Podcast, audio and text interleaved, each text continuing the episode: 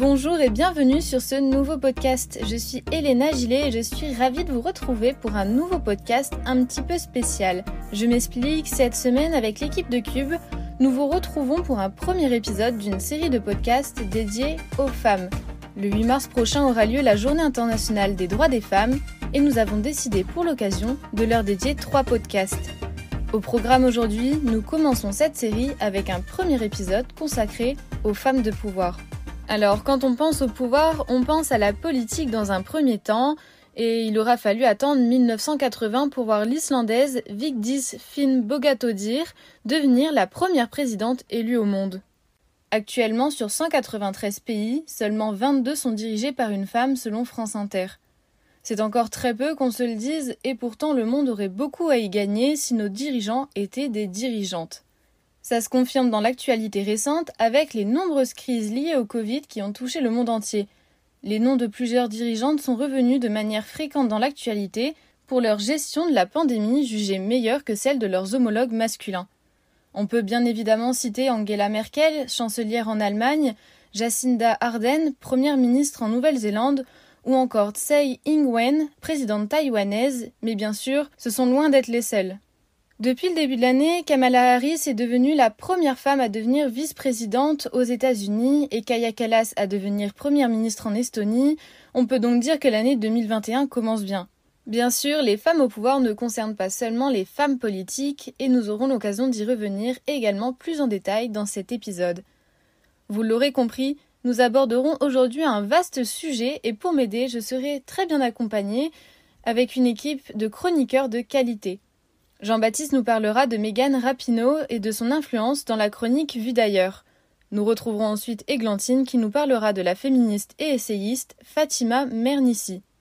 Dans la chronique Girl Power, je vous parlerai de l'Estonie et de ses deux dirigeantes, puis je laisserai la parole à Manon pour son billet.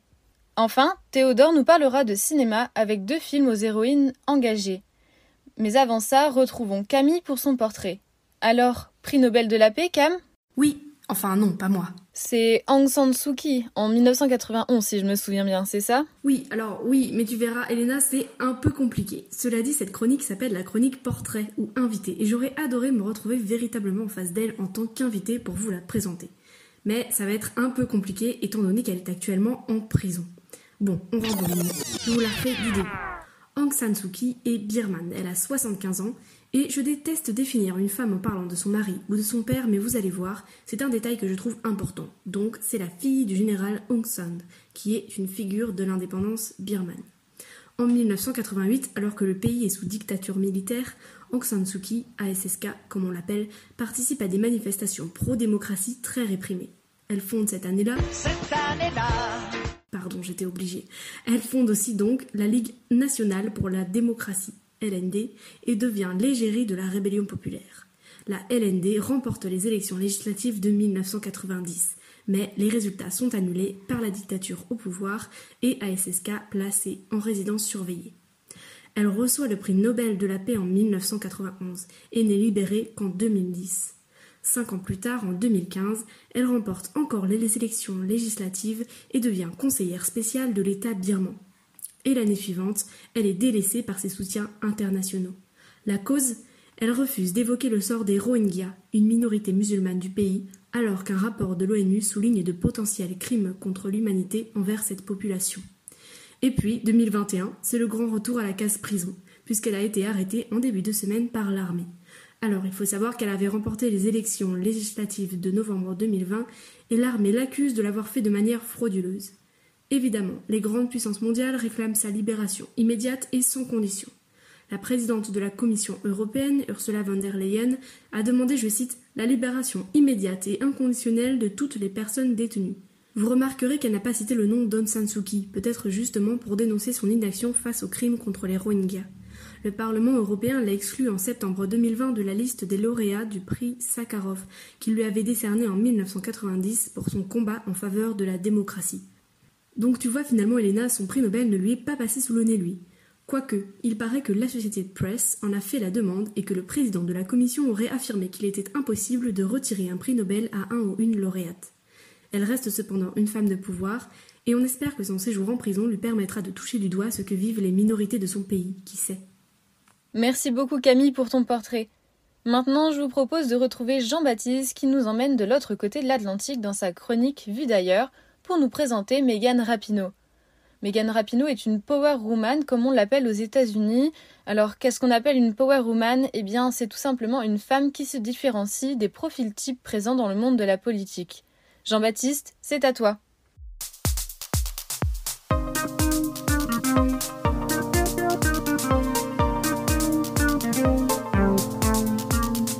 C'est effectivement une femme qui détient un statut important grâce à ses nombreux succès sportifs. Elle se sert de sa position de femme de pouvoir pour combattre des enjeux sociétaux.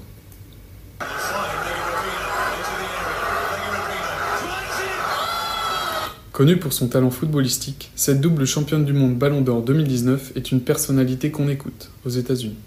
Au-delà de sa carrière, l'icône californienne se place comme l'ambassadrice de plusieurs causes. Celle LGBT, la lutte contre les discriminations envers les femmes et le racisme. Rapinoe profite aussi pour faire passer de nombreux messages implicites à vocation universelle, comme lors de cette cérémonie après leur victoire en Coupe du Monde 2019, où elle déclara Faites ce que vous devez faire et allez au-delà de vous-même. Cette américaine aux cheveux courts, teint violet en référence à Tilda Swinton, cherche à casser les codes pour rendre le monde meilleur en se battant pour les droits humains.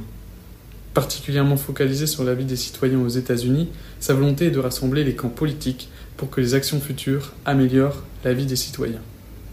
La Californienne s'engage pleinement dans des causes qu'elle défend en menant un combat du début jusqu'à la fin. Et ce n'est pas le refus de la Fédération américaine pour l'égalité des salaires entre les hommes et les femmes de l'équipe nationale de football qui l'arrêtera. Son engagement militant s'articule de différentes manières. Contre le racisme, elle boycotte l'hymne américain en s'agenouillant car elle ne se reconnaissait plus dans un pays qui opprimait les Afro-Américains. Cette action en soutien à Colin Kaepernick, premier joueur de football américain à avoir boycotté l'hymne national pour dénoncer les violences policières à l'encontre des Afro-Américains. Contre les discriminations envers les femmes, elle participa à une action en justice avec ses coéquipières contre la Fédération américaine de football, en déposant plainte pour discrimination liée au genre. Cette action avait pour but de rompre avec l'inégalité des salaires entre les hommes et les femmes, afin que la rémunération entre l'équipe nationale masculine et féminine soit enfin égale.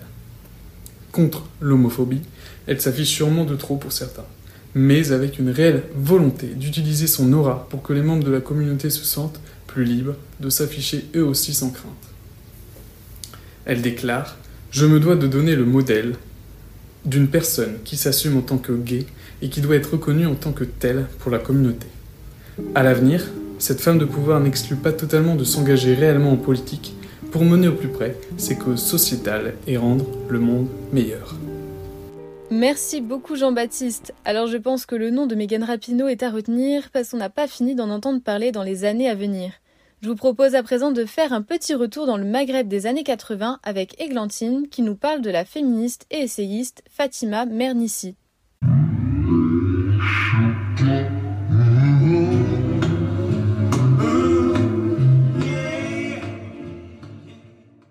Alors oui, comme promis, avec la rubrique Et avant, on fait un petit voyage dans le passé afin de voir un peu comment, dans l'histoire plus ou moins récente, la thématique que l'on traite aujourd'hui était abordée. Alors moi j'ai fait mes petites recherches et en fouillant les vidéos de la merveilleuse série Virago créée par Hot Gunning Goober et que je ne peux d'ailleurs que vous recommander et dans laquelle elle dresse les portraits des femmes oubliées de l'histoire, je suis tombée sur une des militantes féministes les plus inspirantes que j'ai rarement pu voir. Elle s'appelle Fatima Mernissi, elle est née en 1940 à Fès, au Maroc, et elle était sociologue, universitaire, essayiste et féministe. C'est un peu la Simone de Beauvoir du monde arabe en fait, la Zola du monde militant. Dans des ouvrages incisifs et méticuleux, elle interroge les enjeux de pouvoir, de patriarcat et la place des femmes dans les milieux politiques, économiques et de la société, au sein de l'islam et du monde musulman en particulier. En 1987, elle va publier un de ses, si ce n'est son ouvrage phare, Le harem politique, dans lequel elle propose une relecture du Coran et une réappropriation du message du prophète, qu'elle dénonce comme falsifié. En fait, elle pense que les femmes ont autant de légitimité que les hommes au sein de la société. Alors, Fatima Mernissi mène une véritable enquête policière à travers l'énorme masse de littérature religieuse et met en évidence une chose, donc la place des femmes et leur rôle est légitime et ne doit ni ne peut être minimisé. Dans une interview, elle dira d'ailleurs que, je cite, Les millions de femmes qui travaillent pour la démocratie, elles ne sont pas visibles parce qu'on fait des gestes banals. Le livre va être interdit au Maroc, et pourtant Fatima Mernissi ne se laissera pas intimider. Elle dira plusieurs fois qu'elle en est fière et qu'elle le revendique. Fatima Mernissi décède à Rabat et laisse derrière elle un legs immense. Les prémices d'un féminisme islamique, d'un féminisme tout court, les premiers questionnements sur la place de la femme musulmane dans le monde, dans les sphères publiques et politiques. Aujourd'hui, on retient cette figure comme l'une des plus capitales dans cette question-là, qui plus est dans le monde musulman. On pourrait résumer sa vie et son œuvre à travers une phrase de ses mémoires Rêve de femme, une enfance au harem. Déjà, Rêve de femme, ça en dit long sur la carrière de cette femme et sur son ambition dans lesquelles elle écrit que sa tante Abiba lui expliquait qu'il y avait deux conditions pour obtenir des ailes. La première était de sentir qu'on était enfermé dans une cage, et la deuxième, celle de croire qu'on pouvait la briser. Merci beaucoup Églantine pour ce petit retour dans les années 80. Il est temps pour moi de vous retrouver pour parler d'une actualité qui a marqué l'Estonie ces dernières semaines, puisque Kaya Kallas est devenue la première femme à accéder à la fonction de chef du gouvernement. Elle est donc au pouvoir aux côtés de la présidente Kersti Kaljulaid, la présidente estonienne a marqué elle aussi l'histoire en devenant la première femme chef de l'État en 2016. Je vous propose de revenir sur les événements dans la chronique Girl Power. I don't need this. I know how to. I knew that was going to be a challenge. Le modèle d'identification féminin. Dude, you're cute. Yeah. Ça s'est passé le 26 janvier dernier lors d'une cérémonie déjà historique. En Estonie, Kaya Kallas est devenue première ministre après la démission le 13 janvier de son prédécesseur, Yuri Ratas, en poste depuis 2016 et chef de file du parti centre-droit. Il a dû démissionner suite à une affaire de corruption. Pourtant, ce n'était pas la première fois que la leader du Parti de la Réforme, c'est-à-dire le Parti libéral estonien, était pressentie pour lui succéder. En mars 2019, Kaya Kallas remporte les élections législatives en Estonie. Normalement, cette victoire lui permet d'accéder au poste de chef du gouvernement, mais n'ayant pas réussi à former une coalition, elle doit très vite y renoncer. Cette nomination cette année est alors une victoire pour Kaya Kallas, pour son parti, mais aussi pour l'Europe, pour les femmes et pour la politique. Europhile convaincue et ancienne députée européenne jusqu'en 2018, Kaya Kallas pense que l'appartenance à l'Union européenne et à l'OTAN est une force pour son pays face à la Russie. L'Estonie sera donc plus que jamais impliquée dans les décisions européennes à venir. Mais ce n'est pas tout. En nommant six femmes dans son gouvernement, elle provoque un véritable changement dans ce pays qui a toujours été dirigé par des hommes. La nomination de Kaya Kallas permet donc à l'Union européenne de compter parmi ses membres neuf pays dirigés par des femmes chefs du gouvernement, mais aussi de faire de l'Estonie le sixième pays nordique sur huit à être dirigé par des femmes. Vous l'aurez donc compris, cette nomination marque un changement historique et nous n'avons pas fini d'entendre parler de Kaya Kallas. En plus, D'autres pays pourraient être amenés, eux aussi, à sauter le pas en nommant ou en élisant une femme à leur tête.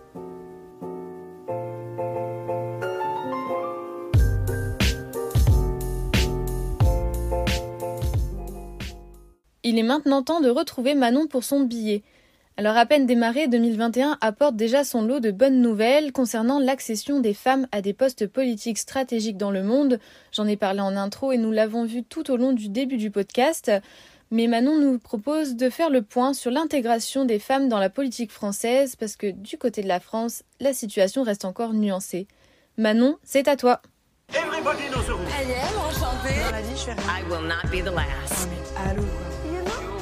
La question est la suivante, comment vous portez-vous? Et oui Elena, avec désormais plus de 6 femmes au pouvoir sur les 8 pays du nord de l'Europe, ou encore avec l'arrivée de Kamala Harris, première femme vice-présidente à la Maison Blanche, 2021 laisse enfin un peu de place aux femmes dans les positions de pouvoir. Pourtant, si le monde de la politique semble finalement ouvrir ses portes aux femmes aux quatre coins de la planète, la situation en France reste encore assez critiquable. Malgré un arsenal juridique important, l'équité homme-femme peine à s'imposer. On peut l'observer très rapidement. Il vous suffit de faire une courte recherche sur Internet avec les termes femmes politiques. Les premiers résultats vous proposeront des sites énumérant les plus belles femmes politiques françaises ou encore les femmes politiques les plus charismatiques de France. Révélateur d'une vision de la femme politique française peu prise au sérieux. Vous vous doutez que si l'on cherche homme politique, les résultats sont tout autres, avec des articles beaucoup plus sérieux proposant par exemple des définitions universalistes. Question chiffres, le tableau est également vite dressé. On ne dénombre par exemple que 4 femmes présidentes de région sur les 13 que compte la France métropolitaine. Il en est de même du côté des maires, où seulement 15% sont des femmes, ou même au Sénat, qui n'en rassemble que 35%. Sur le plan du gouvernement, le bilan est plus mitigé. Sur 17 ministères, certes 8 sont dirigés par des femmes, soit presque la moitié, mais elles sont pour la plupart reléguées à des postes souvent moins essentiels ou moins valorisés. Au cours de la Ve République, seule une femme a accédé au poste de ministre de l'Intérieur, par exemple. Il s'agissait de Michel Alliot-Marie, ministre de 2007 à 2009. Il en est de même pour le poste de Premier ministre, occupé une seule fois par une femme, Edith Cresson en l'occurrence, entre 1991 et 1992.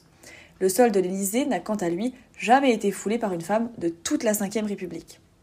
Il existe pourtant de nombreuses lois qui sont censées faire imposer la parité à défaut de son application naturelle. Dans les communes de plus de 1000 habitants, il est impossible par exemple de se présenter s'il n'y a pas la parité sur les listes. Même chose pour les départementales, sénatoriales ou législatives, qui demandent des binômes mixtes au risque de sanctions financières. Le monde politique ne semble donc pas échapper aux discriminations et manque de représentativité dont souffrent les femmes dans leur vie en général une situation qui se constate depuis de nombreuses années déjà dans l'Hexagone. La France a en effet toujours été en retard par rapport à ses voisins européens sur le sujet. Elle a par exemple octroyé le droit de vote aux femmes qu'en 1944, alors que les pays nordiques comme la Finlande par exemple le délivraient eux dès 1906. Cet état des lieux assez sombre de la France ne peut manquer d'être contrasté, pour le côté local, à l'accession pour la quatrième fois consécutive de Martine Aubry au poste de maire de Lille. Il semble pourtant évident que le monde et les urnes ne pourront continuellement bouder toutes ces femmes qui représentent tout de même la moitié de l'humanité. Merci beaucoup Manon. Peut-être qu'aux prochaines élections présidentielles, le président sera une présidente. Rendez-vous en 2022 pour le savoir. Le podcast touche à sa fin, mais avant de vous quitter, retrouvons Théodore. Pour sa chronique culturelle, Théodore a décidé de s'intéresser à des films aux héroïnes engagées. Véritables femmes de pouvoir, vous allez les découvrir à travers les deux longs métrages qu'il a sélectionnés pour vous.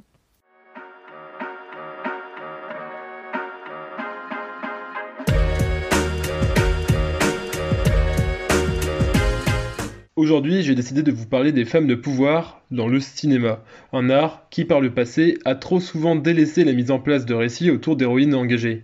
On va donc tenter aujourd'hui d'y remédier à travers deux très beaux films, deux moments cinématographiques qui mettent en scène des femmes au cœur de puissants combats politiques. Et on commence tout de suite avec notre premier film, Les figures de l'ombre, un projet réalisé par Theodore Melfi avec cette plongée intéressante dans les années 60, dans une Amérique toujours engluée dans un racisme envers la population noire. C'est dans ce contexte que nous allons suivre le parcours de trois brillantes mathématiciennes afro-américaines en plein cœur de la NASA. Tout au long de leur existence, Catherine Johnson, Mary Jackson et Dorothy Vaughan vont subir discrimination sexiste et raciste malgré leur talent scientifique indéniable. Servi par l'interprétation fabuleuse des trois actrices principales, Octavia Spencer, Taraji Henson et Janelle Monáe, le film se focalise avant tout sur l'impressionnante capacité de résilience de ces femmes, prêtes à tout pour prouver une légitimité qui n'aurait pas dû être à démontrer. De persévérance, il en est aussi question dans Papicha. Avec ses premiers films de Mounia Bedour, on suit le quotidien d'un groupe de jeunes femmes en Algérie dans les années 90. Elles sont emmenées par Najma, talentueuse couturière qui n'a qu'un rêve, monter son propre défilé de mode ici, chez elle, en Algérie. Mais ses ambitions vont vite être confrontées à la réalité de la résurgence du rigorisme religieux de l'époque, qui restreint les activités réalisées par les femmes sous peine de menaces de mort. Peu importe pour le groupe d'amis, elles iront jusqu'au bout de leur projet. Lina Koudry, qui interprète Nejma, est incandescente dans ce film lumineux et grave, dont émerge chez les spectateurs à la fin du visionnage un drôle de sentiment d'âpreté frétillante qui colle à la peau avec bonheur. Les figures de l'ombre ou Papicha, voici deux films aux héroïnes attachées au plus profond d'elles-mêmes à leurs combats respectifs. On voit les deux, mais on aurait pu en citer plein d'autres. Portrait de la jeune fille en feu, Scribble Boards, Hudson Ending Missouri, Bombshell ou encore Lady Bird. Il ne vous reste plus qu'à choisir. Merci beaucoup Théodore pour cette petite sélection de films. Et c'est déjà la fin de ce podcast thématique consacré aux femmes de pouvoir. Merci à nos chroniqueurs Camille, Églantine, Manon, Jean-Baptiste et Théodore pour leurs chroniques. Si ce premier épisode vous a plu, nous vous donnons rendez-vous dans deux semaines pour découvrir le prochain thème de cette série dédiée aux femmes. La semaine prochaine, nous vous retrouvons pour un nouveau podcast d'actu dans lequel nos chroniqueurs reviendront sur les actualités marquantes de ces derniers jours. D'ici là, vous pouvez réécouter les épisodes précédents sur Spotify, Deezer, Apple Podcast et même sur nos comptes Instagram et Facebook. Vous retrouverez également sur nos réseaux sociaux tous nos articles web et reportages vidéo publiés sur cubemedia.fr. Merci de nous avoir écoutés et à la semaine prochaine.